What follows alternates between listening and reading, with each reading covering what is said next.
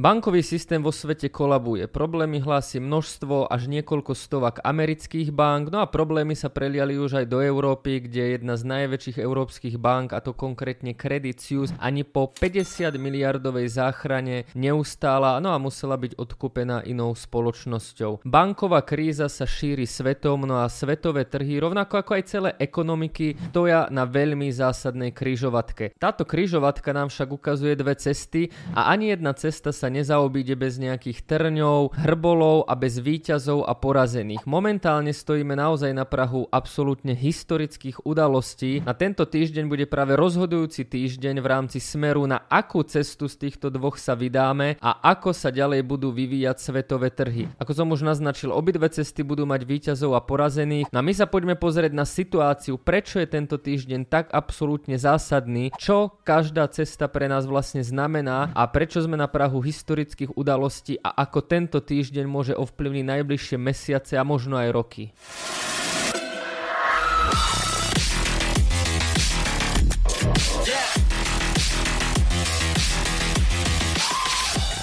Ahojte, moje meno je Jakub Kráľovanský a vás zdravím pri ďalšom videu na kanáli Trader 2.0. Ak sa vám tieto videá páčia, dajte odber, dajte like, kľudne aj to video zazdielajte, myslím si, že bude hodnotné. No a ešte predtým, než prejdeme na tému, by som chcel dať do pozornosti akciu minus 20% na kryptočlenstva Trader 2.0. Link máte dole a takisto, ak vám tieto videá nestačia, chcete viac informácií, tak stále môžete využiť zadarmo investície vo Vrecku. Je to naša aplikácia, kde všetko zhrňame v reálnom čase Link na Discord je takisto dole v popise aj v komentároch. No a teraz už poďme k téme. No a na to, aby sme pochopili, aká vážna je situácia, čo sa teraz deje, tak budeme potrebovať ísť trochu do histórie a zosumarizovať si, čo sa vlastne stalo a ako sme sa dostali do tejto podoby, kde sme teraz. Na to, aby sme pochopili konkrétne, čo sa stalo, tak pôjdeme ešte do roku 2008.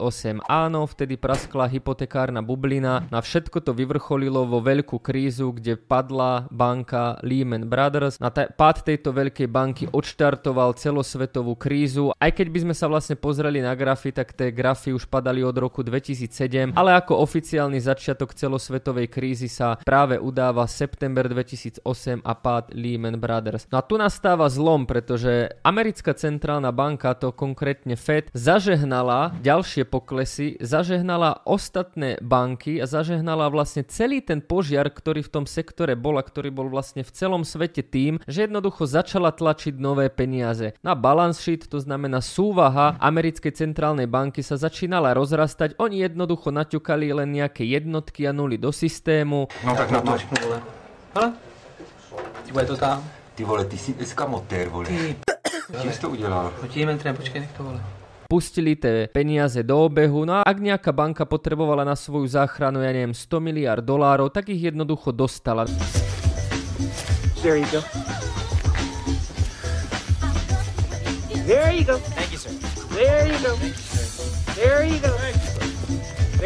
No a teraz sa možno pýtate, odkiaľ bolo týchto 100 miliard dolárov. Jednoducho odnikiaľ. Americká centrálna banka si ich vymyslela a poskytla ich ako likviditu krachujúcim bankám a celému finančnému sektoru. Vďaka tomuto sa svetové trhy aj ekonomiky celkom solídne zotavili z roku 2008 a o niekoľko mesiacov sme už boli znova na príjemných hodnotách, trhy dosahovali nové maxima, no a mali sme 12-ročný bíči cyklus, kedy vlastne všetky akcie stúpali, takisto indexy stúpali, a celý trh bol v tzv. bull markete, kedy jednoducho rástol. Všetko to bolo spôsobené tým, že v roku 2008 sa nahádzali do systému nové peniaze a takto sa vlastne zachránili krachujúce banky. Zatiaľ čo bolo sľubované iba jedno kolo tohto kvantitatívneho uvoľňovania, tak tých kôl bolo niekoľko, úroky boli dlhodobo na nule a preto tá party pokračovala ďalej a tie trhy si viac menej na to zvykli, že fur dostávali nové a nové peniaze a úroky boli rekordne nízko. No ale potom prišiel rok 2020, kedy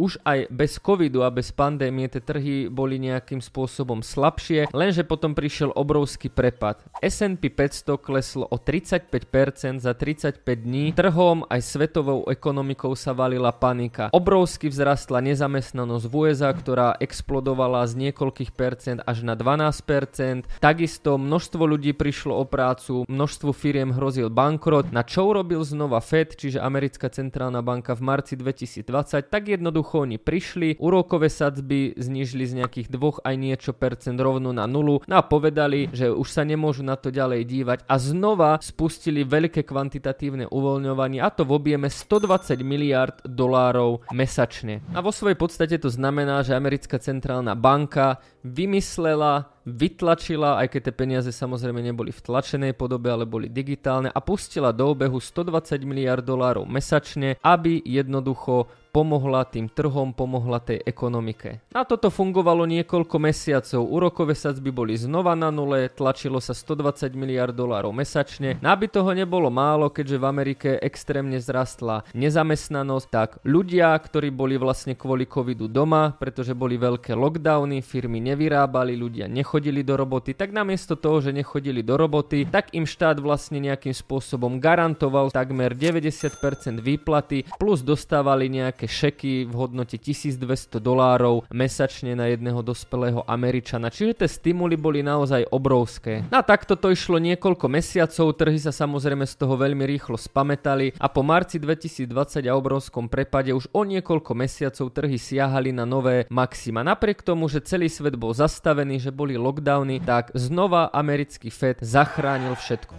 The name's Bond. James Bond. No lenže tu sa dostávame do jedného bodu. Ako v roku 2008, tak v roku 2020 bola veľmi nízka inflácia. To znamená, že Fed v tomto čase veľmi jednoducho mohol začať tlačiť peniaze, mohol ich pumpovať do obehu, pretože inflácia bola nízka a nemalo to dopad ani na ekonomiky, ani na bežných ľudí. No a to je práve tá kryžovatka, v ktorej sme teraz. Aktuálne tu máme krachujúci bankový systém. Americká centrálna banka spoločne s ministerstvom financií a Jelenovou už urobili niektoré opatrenia, aby dodali likviditu jednotlivým bankám, vytvorili sa rôzne záchranné balíčky a v podstate sa tomu trhu znova poskytla likvidita a tie banky aspoň dočasne za nejakú cenu ochránili. Lenže tá kryžovatka je momentálne nasledujúca. Zatiaľ čo v roku 2008 a 2020 centrálna banka mohla veľmi jednoducho tlačiť peniaze, púšťať rôzne stimuly a šeky, pretože inflácia bola nízka, tak teraz je situácia opačná. Práve tým extrémnym tlačením peňazí a tým extrémnym stimulom stimulom, ktorý prišiel v marci 2020 a trval niekoľko mesiacov, tak inflácia začala stúpať. Americká centrálna banka a vlastne aj centrálne banky vo svete majú taký koncenzus, že tá priemerná inflácia by mala byť na úrovni zhruba 2% ročne. Lenže v júni 2022 inflácia v USA prekonala 9% a toto je zásadný problém. No a tu nastala situácia, kedy si americká centrálna banka uvedomila, že už nemôže toľko tlačiť peniaze a preto postupne začala peniaze už netlačiť, až sme sa dostali do bodu, kedy sa vlastne peniaze netlačili, ale práve naopak sa z toho systému odoberali. To môžete vidieť aj na tomto aktuálnom grafe, kde vidíte Fed balance sheet a vidíte, ako za posledné mesiace jednoducho tie peniaze zo systému ubúdali, ale na konci práve z minulého týždňa tam vidíte veľký výstrel a to je práve tá pomoc, ktorú americká centrálna banka poskytla krachujúcemu bankovému sektoru. Lenže táto pomoc nie je zadarmo. Inflácia v USA je stále nad 6%, a keď zajdeme napríklad do Európskej únie, tak máme tu pobaltské krajiny, kde je inflácia dvojciferná a dokonca aj v Česku a na Slovensku je inflácia dvojciferná. A práve preto stojíme na kryžovatke, kde centrálne banky na čele s Fedom, o americkej centrálnej banke hovorím preto najviac, pretože tá má najväčší dopad a vplyv na celkové trhy, pretože dolár je najväčšia mena na svete a preto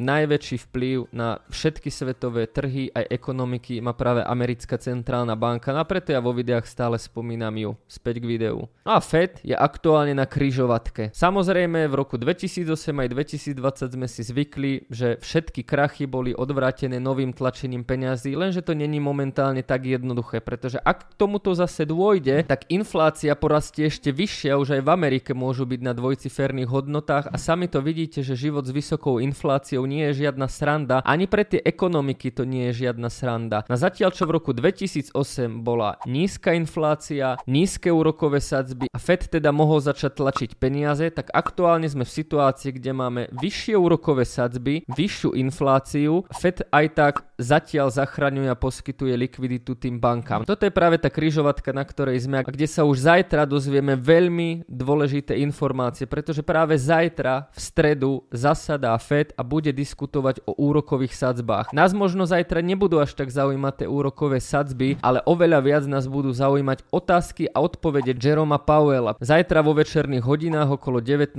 a 20. nášho času Fed zadá nové úrokové sadzby, no a potom príde Jerome Powell na tlačovú konferenciu, kde dá nejaký výstup, o čom sa hovorilo.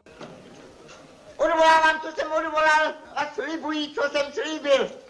No a potom práve príde priestor na otázky a keďže Fed ani samotný Jerome Powell zatiaľ nejako verejne nekomunikovali situáciu hľadom bankového sektoru, bude extrémne dôležité, čo povedia. Tie otázky, ktoré tam môžu padnúť, tak je ich hneď niekoľko a my zatiaľ na ne nevieme odpovede, ale práve zajtra sa ich dozvieme a to je tá krížovatka, na ktorej momentálne stojíme. Bude Fed zachraňovať aj naďalej krachujúce banky, prípadne ktoré banky sú tak strašne dôležité a v podstate systémovo dôležité, aby boli zachránené. Ktoré banky sa zachránia, ktoré banky naopak sa nechajú skrachovať. Do akej sumy je americká centrálna banka spoločne s ministerstvom financií zachraňovať tento kolabujúci systém? Čo na to inflácia? Čo na to úrokové sadzby? Budú sa aj naďalej úrokové sadzby zvyšovať? Je teraz priorita boj s infláciou alebo je väčšia priorita na bankový sektor?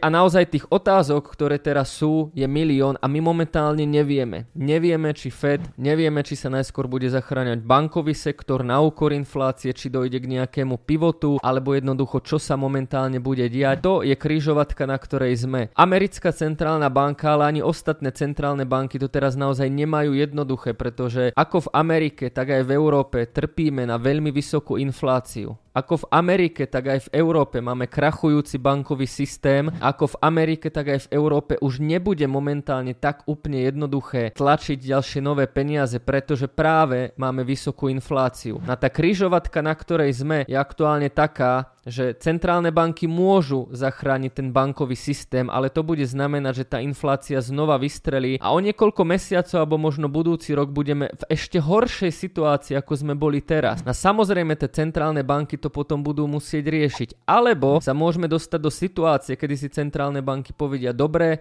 nezachránime všetkých, niečo tu necháme dokrachovať a tým pádom nám hrozí recesia a možno aj väčší výplach na celých svetových trhoch, indexoch akciách aj kryptomenách. A preto to rozhodnutie naozaj nie je jednoduché a je úplne jedno, akou cestou sa tá centrálna banka vydá, pretože na každej ceste máme nejakých výťazov aj porazených. Ak príde k záchrane celého bankového sektora, tak je úplne jednoznačné, že tým výťazom budú práve banky, ktoré opäť už po niekoľkýkrát za peniaze daňových poplatníkov na úkor inflácie, na úkor štátnych dlhov budú zachránené. Ak zachránené nebudú, tak môžeme očakávať, že svetové trhy pôjdu do naozaj výraznejšej recesie, stúpne nezamestnanosť a bude to mať ďalšie ďaleko siahle dôsledky na nás bežných ľudí. No ja osobne samozrejme neviem, čo zajtra Jerome Powell povie, neviem, aké budú odpovede na tieto otázky, ale budem to sledovať live, no ak to budete chcieť sledovať live aj vy, tak sa pridajte do nášho free Discordu, tam vám dám link na XTB, ktorí budú určite túto situáciu takisto na live streame sledovať, ale dám vám tam aj originál link priamo